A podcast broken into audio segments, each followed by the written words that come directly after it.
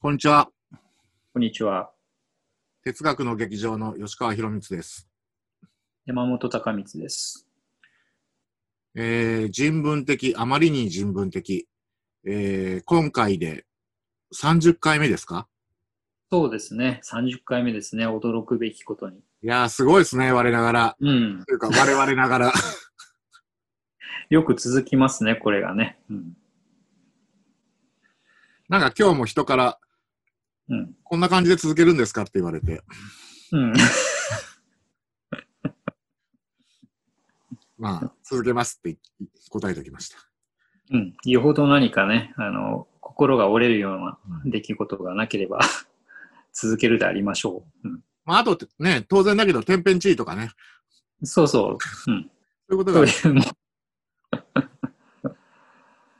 まあ、それで今日のテーマは、はい。まあ、あの、先週公開した第29号で、うん予告したうん。書評についてうん。という、まあ、テーマでちょっと話してみましょうか。書評ね。うん。前回のね、あの、リクエストがね、本を要約することについての、えーお尋ねでしたね。それでまあ、本を要約するといえば、書評っていうのはね、結構本を要約しますので、あの、じゃあね、我々がどうやって普段書いているのかなということを少しお話ししてみようか。こういうわけですね。うん。吉川君も書評結構書いてますよね。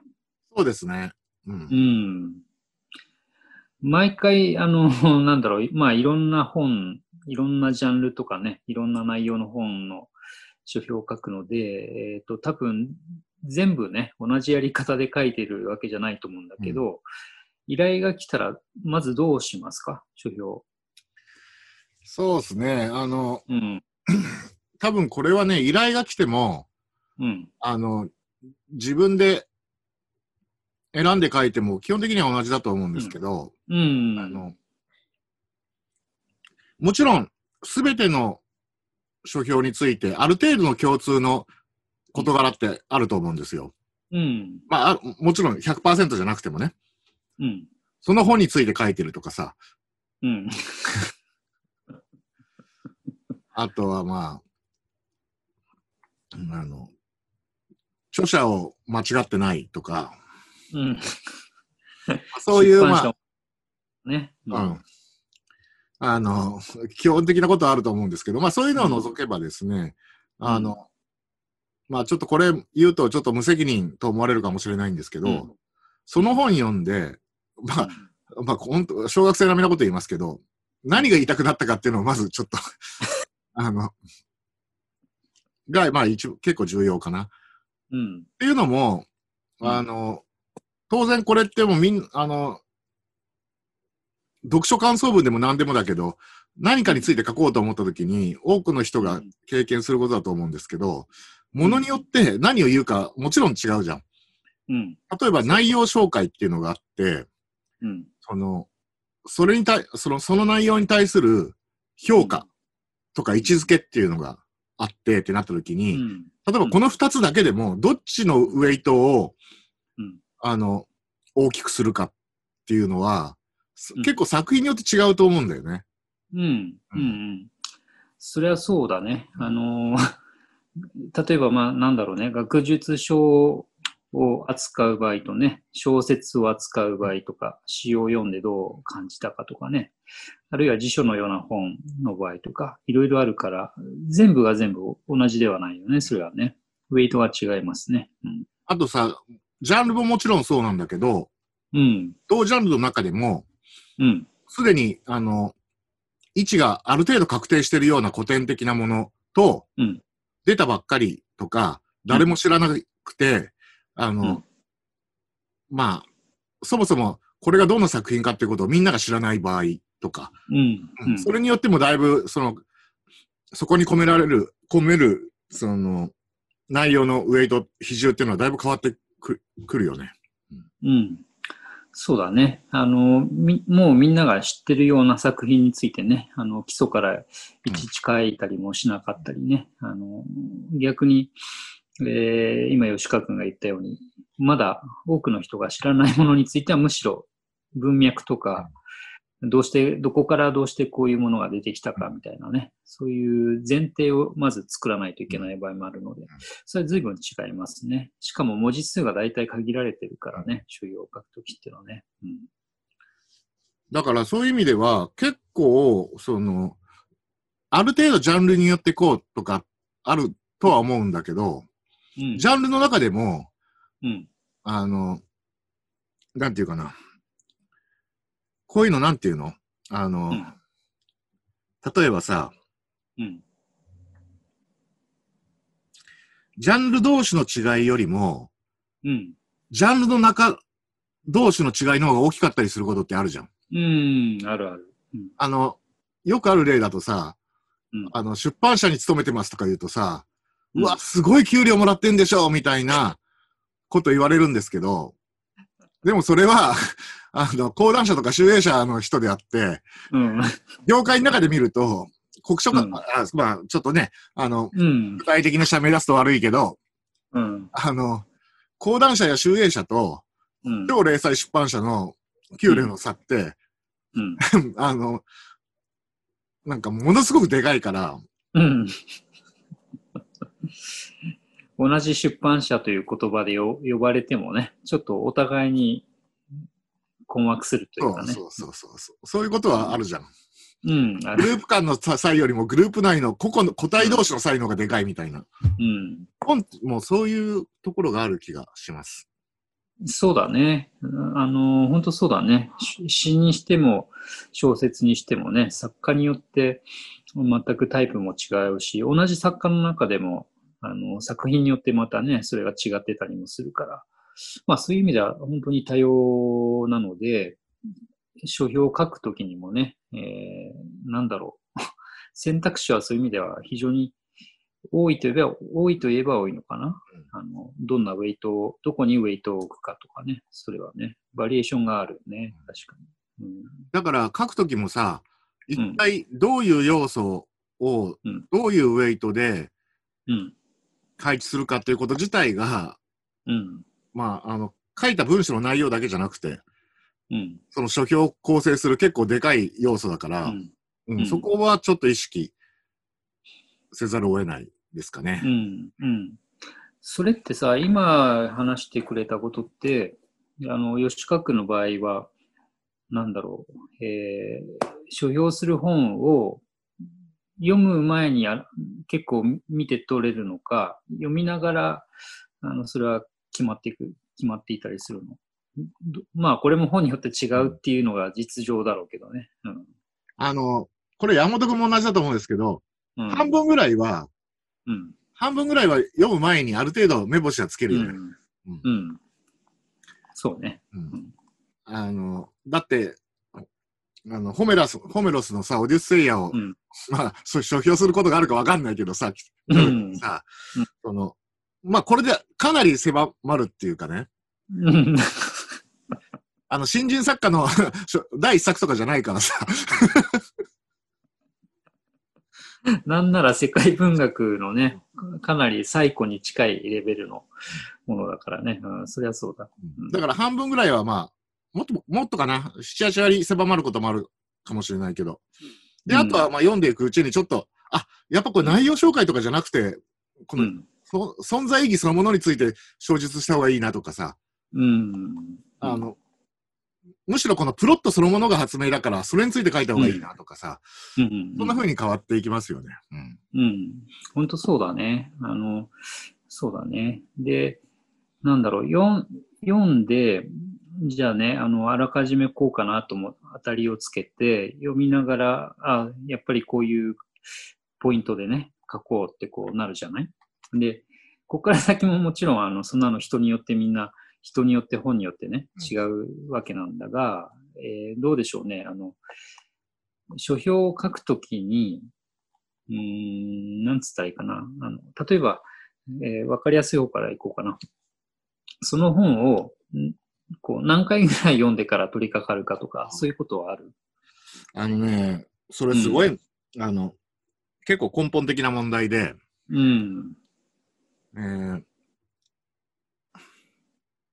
とりあえず、一回だけ読んで、うん。ざーっと読んで、うん。その、大まかなうん方向、うん。さっき言ったような、あの、うん。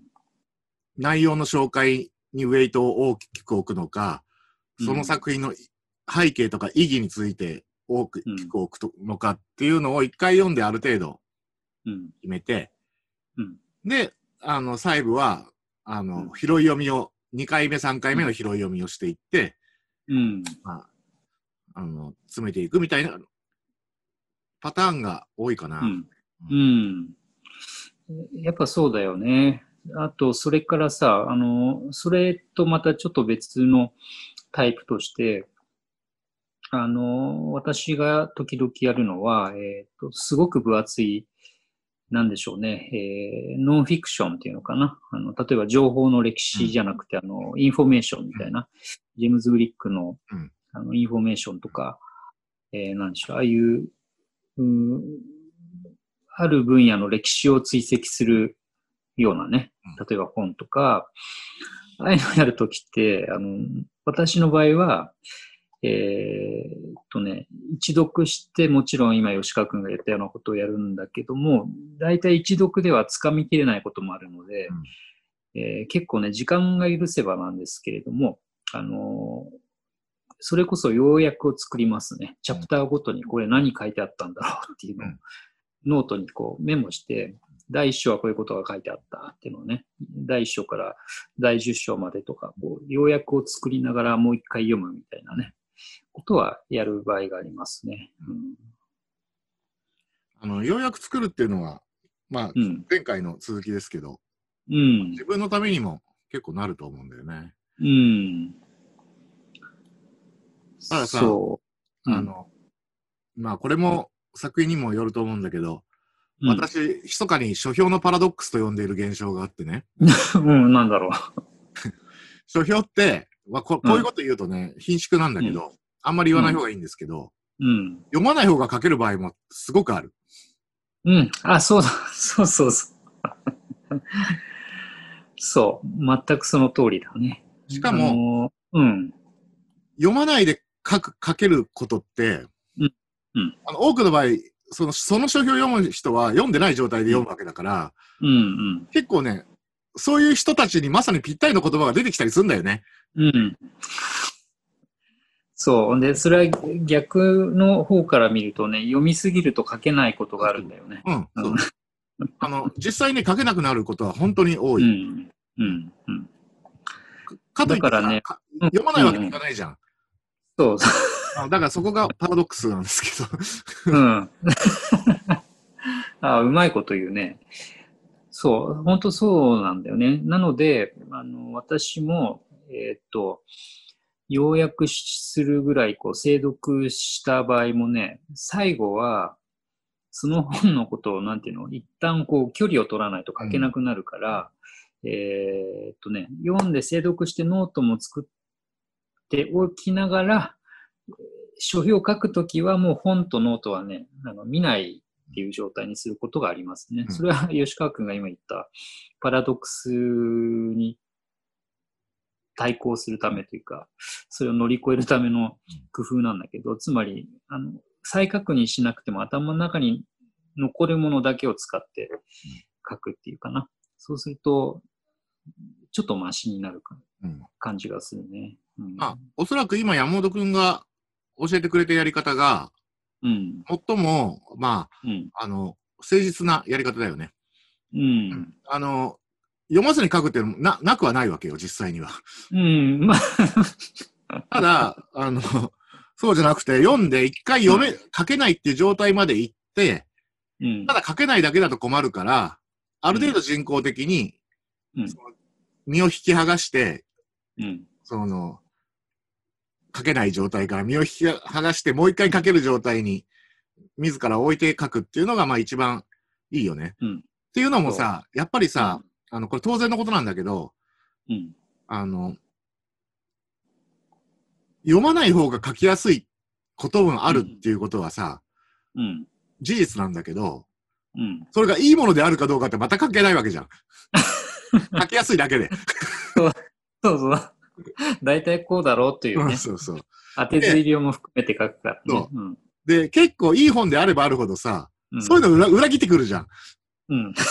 だからさ、やっぱり、適当に読まずに適当なものを書くってのはめちゃめちゃ怖いんだよね。うん。それはそうだね。もう、その書き手の全てがかかっているというかね、あの、ものを見る、目利きの力が問われる、あの、やり方だね、それはね。うん。だって、ある種さ、あの、うん読まずに書くっていうのはさ、あの、うんキャッチーな言葉もボンボン書けるけど、うんそれ、うんあの、すでに持ってる先入観とか偏見にのままに書くってことだから、そうそう。それ結構危ないっちゃ危ないよね。うん。非常に危ない。うん。そうなんだよね。うん、だから私は、そう、最初、試し書きの時はね、あの、それやる場合がありまあ、す、うん、そうそう。うん。うんあの、アウトラインとかさ、一旦仮の、うんあの、そ座組みたいな、立て付けみたいなことはやることあるよね。うん。当たりをつけてね、それでね。うん、あの自由なうちに当たりをつけといて。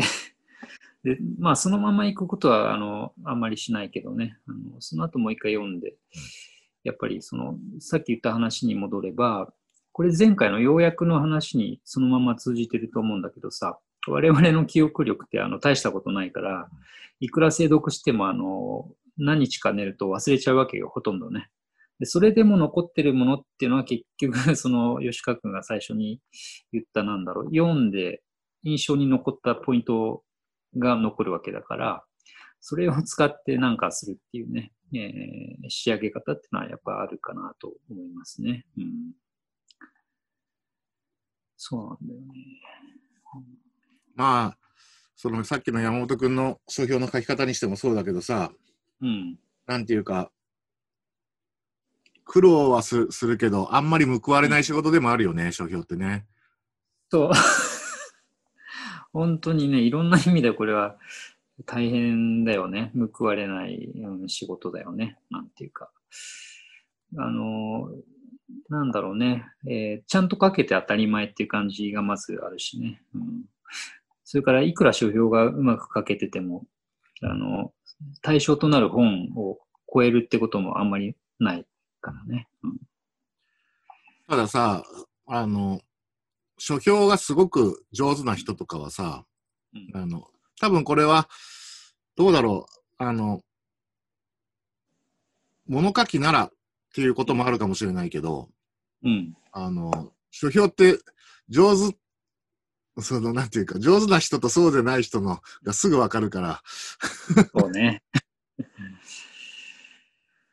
うん。だからやっぱ上手な人、まあ例えば書評家のさ、豊崎由美さんとかさ、うん。うん。あとこの間の積んどくのさ、永田さんとかさ、うん。やっぱ見るとやっぱすごいと思うよね。うん。あの、そう、あの、上手な人ってやっぱりね、あの、さっきの吉川区の読まずに書くという話とね、あの、別に彼、彼女たちが読まずに書いてるって意味じゃなくて、あの、読まずに書いた時にじゃないとなかなかこう出せないパンチラインみたいなものが、あの、ちゃんと入ってるんだよね。あの、しかも読んだ上で多分それを出してる、く来てると思うので、それがすごいなと思います。そう、うん。うんあの、またオデュッセイアな話するとさ、うん。こう地獄巡りみたいなのしてさ、戻ってきてか、うん書いてんだよね。そうだ、そうあの、普通に読んじゃうとさ、戻ってこれないわけよ。書けない状態のままになってるけどさ、だからそこはやっぱすごいよね。うん。あそう、観南真空を乗り越えてね、うあの、うちまで帰ってきてから、机についてさてと言ってね、あの、冒険の内容について、まだ冒険に行ってない人に向けて、その魅力をお伝えするというね、これはなかなかすごい技巧というか、技なんだよね。まあだからそう考えると、その、まあ書評のパラドックスをね、うん。まあ、に、その、て、その、こうする、うん。その、技法としての書評のオデュッセイア理論みたいな。広げるね、今日は。そんな風に言うことができるかもしれないですね。うん。まあ、まあでも今今思いついたけど。あいやいやいや、でも今のイメージはすごく大事かもしれない。うん、地獄巡りして、あの、まず帰ってこないといけないしね。あの、あの話も大体行きはよいよい帰りは怖いだからさ、うんね、特に帰り、帰りの方が大変なぐらいね、うんあの、たくさんのモンスターに阻まれたりして、帰り着いたかと思ったらね、あの、お屋敷では、留守の間、奥さんに男どもが言い寄っているみたいな、あそうそうそう。大変なことですから、も で、飼い犬だけが、犬だけは分かってる。いい話なんだけど。そうなんだよね。うん、いや、結構いいかも。書評をやってみようという人の一つのモデル、それだけがあの唯一のやり方じゃないけど、オデュッセイアモデルという、うんあのイメージを持つとね、いいかもしれないね。うん。ただまあ、かなりしんどいモデルだけどね。うん、これはそう。上級者向けだよね、そういう意味ではね。生きて帰ってこないといけなくて、その上で、あの、見たものを書くというね、幾重にも大変なやり方だ。うん。あの、それでね、今、上級者向けっていう言葉があったからね、それで連想したんですけどね、あの、なんか、例えば、うん。あの、いろんな心構えあると思うんですけど、書評って、うんもちろん。うん。で、人によっても違うと思うんですけどね、うん。あの、ちょっと思ったのは、うん。あの、この動画の前に、一個だけ予習したんですよ。うん。何予習したかっていうと、そあの、言バンクで書評って検索するっていう、それだけやったんですけど。う。おーちゃんと勉強してきましたね。まあ、うなんでそれやったかっていうと、まあ、うん日本大百科全書、日本理科が、うんで何人が書いてあるかなっていうことを調べたかっただけなんですけど、そうするとね、木田純一郎さんがね、うん。うん書評について書いててさ、うん。あの、こんな風に書いてるんですよ。あの、まあ、ちょっといろいろ書いてあるんですけど、うん。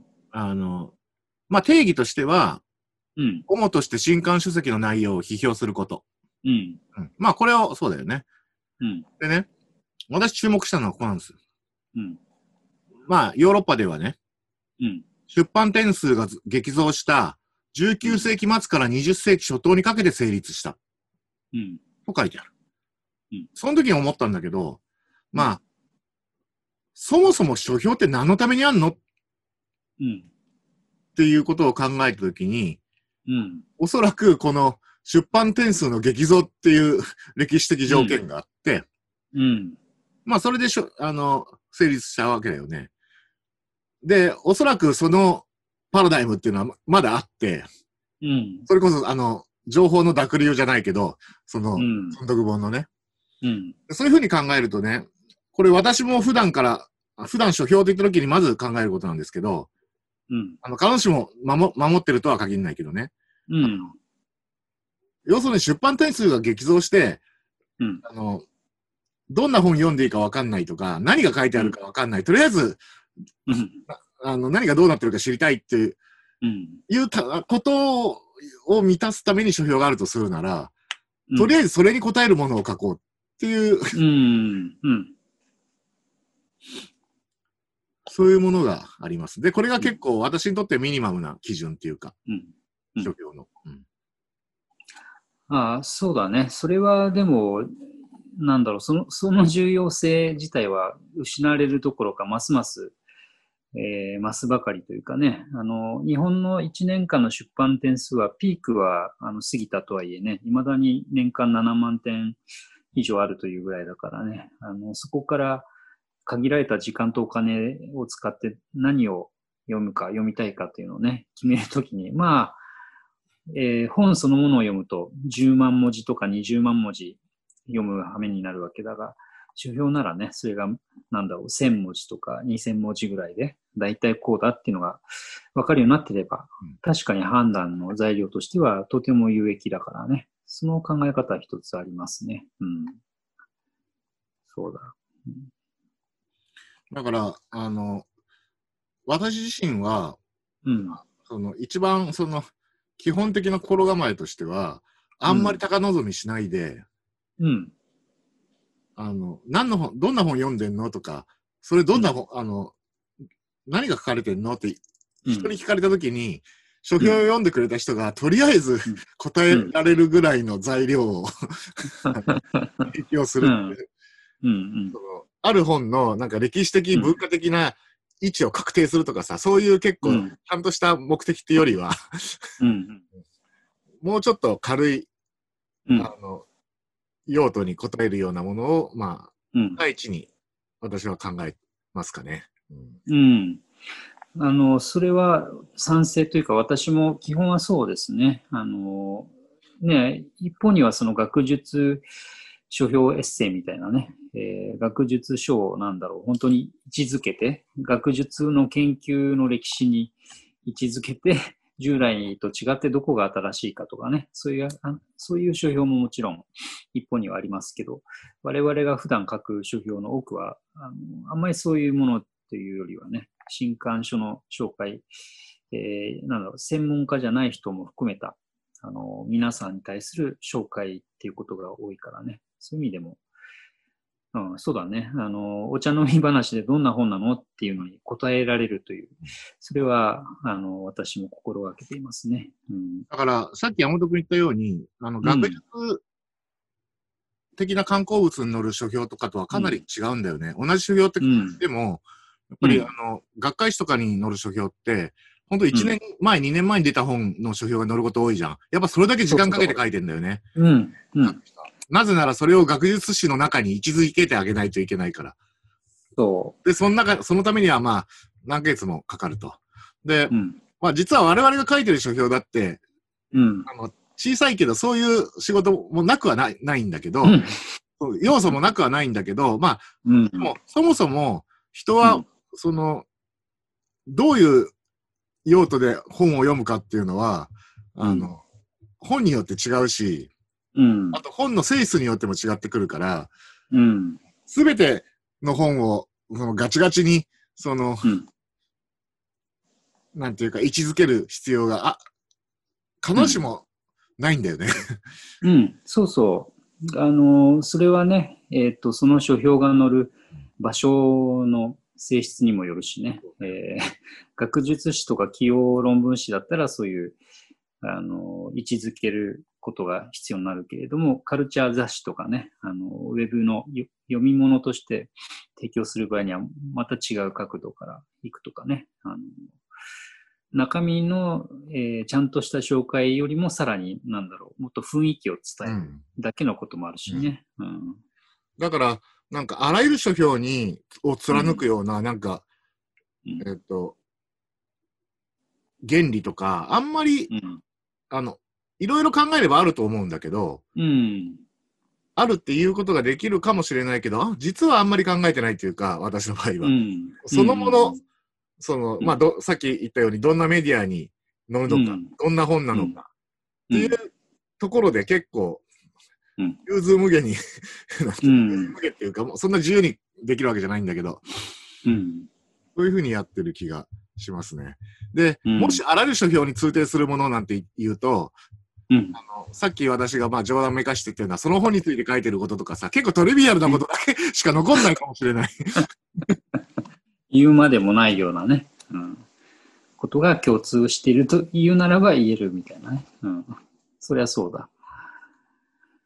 まあそう考えるとなんだろうね。書評の書き方っていうテーマで今我々は話を始めようとしたんだけど、これはなかなかうん。なんでしょうね。あの、す一回のお話であれもこれも尽くせるようなことでもないし、あの、一度でね、あの、あらゆる場合を、えーそのままね、話しておしまいっていう感じでもない、そういうテーマでもありますね。そうですね。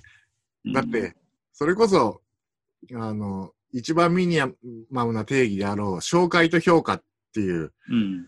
ことだけ考えたとしても、うん。そもそもどんな紹介か、どんな評価か、あと、うんそれぞれのウェイトの配分はって考えただけでも結構、あの、うんかなり無限のバリエーションがうん。生まれてきちゃうから。うん。そうね。だから、書評って、そう、変数が多いよね。とても変数が多くて、それの塩梅の組み合わせで、あの、全然変わってくるというわけだよね。うん、まあ、そう考えると、自分ごとながら毎回いろんなタイプの本のね、書評するのによくやってるなっていう気もしてくるね。まあ、だから毎回辛いんだけどね。書くのは。大変ですね。うんうん。まあ、そうですね。なんか、どうなんですかね。この書評について語りますっていう体でこのうん。回始めたわけだけど、大丈夫ですかね？人にちゃんと役に立つ内容になってんですかね？これは。どんどん森の中に入ってるような気がしないでもないんですが。うん。物事がだんだんわからなくなる方の、このね、議論してる可能性もありますけど。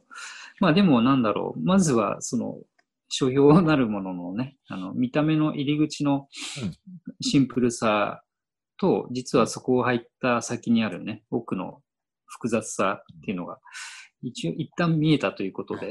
あ、そうだ。あいいこと、うんうまいこと言うね。うん。あの、そうそう。要するに、オデュセイアのとりあえず行きが今日終わったと。そうそう。うん。じゃあまた今度帰りをしますか。帰り道はいろいろルートがあるからね。それはまた、あの、やることにして。何しろその、うん。下世話のことからさ、うん。例えば、あの、た依頼された本を断ったことあるかとかさ、うん。あの、あんまり気に入らなかったらどうするかとかね。うん。から、からその、うん。どんな、その、原理とか、うん。その方法とかにうん基づいてやってるのかっていうような、まあ若干交渉な問題までさ、もういくらでも商標について言うことがあって、な、どういう順番で何を言ったらいいかすらちょっとそうね。うん。迷うぐらいあるから、もしね、続きをまたやるとしたら、あの、いくつかの方法が考えられるけど、一つは、まあ、いつも私たちがお世話になっている視聴者の皆さんが気になる、えーポイントをね、質問していただくと答えやすくなるっていうのが一つはうん。あると。そうですそれからもう一つは、えー具体例でね、えー考えるっていうのはあるかもしれないね。仮にこの本を書評とするとしたら、どうするだろうね、みたいなね、あの、検討の仕方もあるかもしれあと、まあもっと簡単なのではさ、ない。うん。どうしても、あの、簡単な方に流れちゃうんですけど、うん。動画続けるの辛いから。あの、実際にさ、あの、これまでに発表した書評をもとに、これどういうつもりで書いたかっていう話をうん。すると、もうすでにものがあるから、あの、うん。ご覧になってくださってる方にも分かりやすいかもしれませんしね。うんあ、それはめちゃめちゃ手っ取り早いね。うん。それ、それにしよう。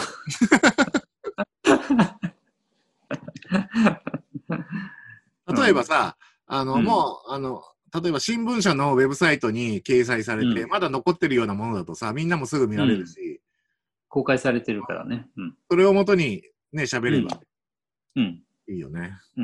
あそれはいいアイディアかもね。うん。じゃあ今度、まあ来週なのか、一月後なのか分かんないですけど、今度書評のオデュセイアの帰り道うん。やるときは、そんな感じでやってみましょうか。うん。そうすると一応、その、できた、その帰り道ね、観南シンクを経て、あの、出来上がりましたっていうところまでいけると。うんそうだね。あの、すでに、一応、うちまで帰った後だからね。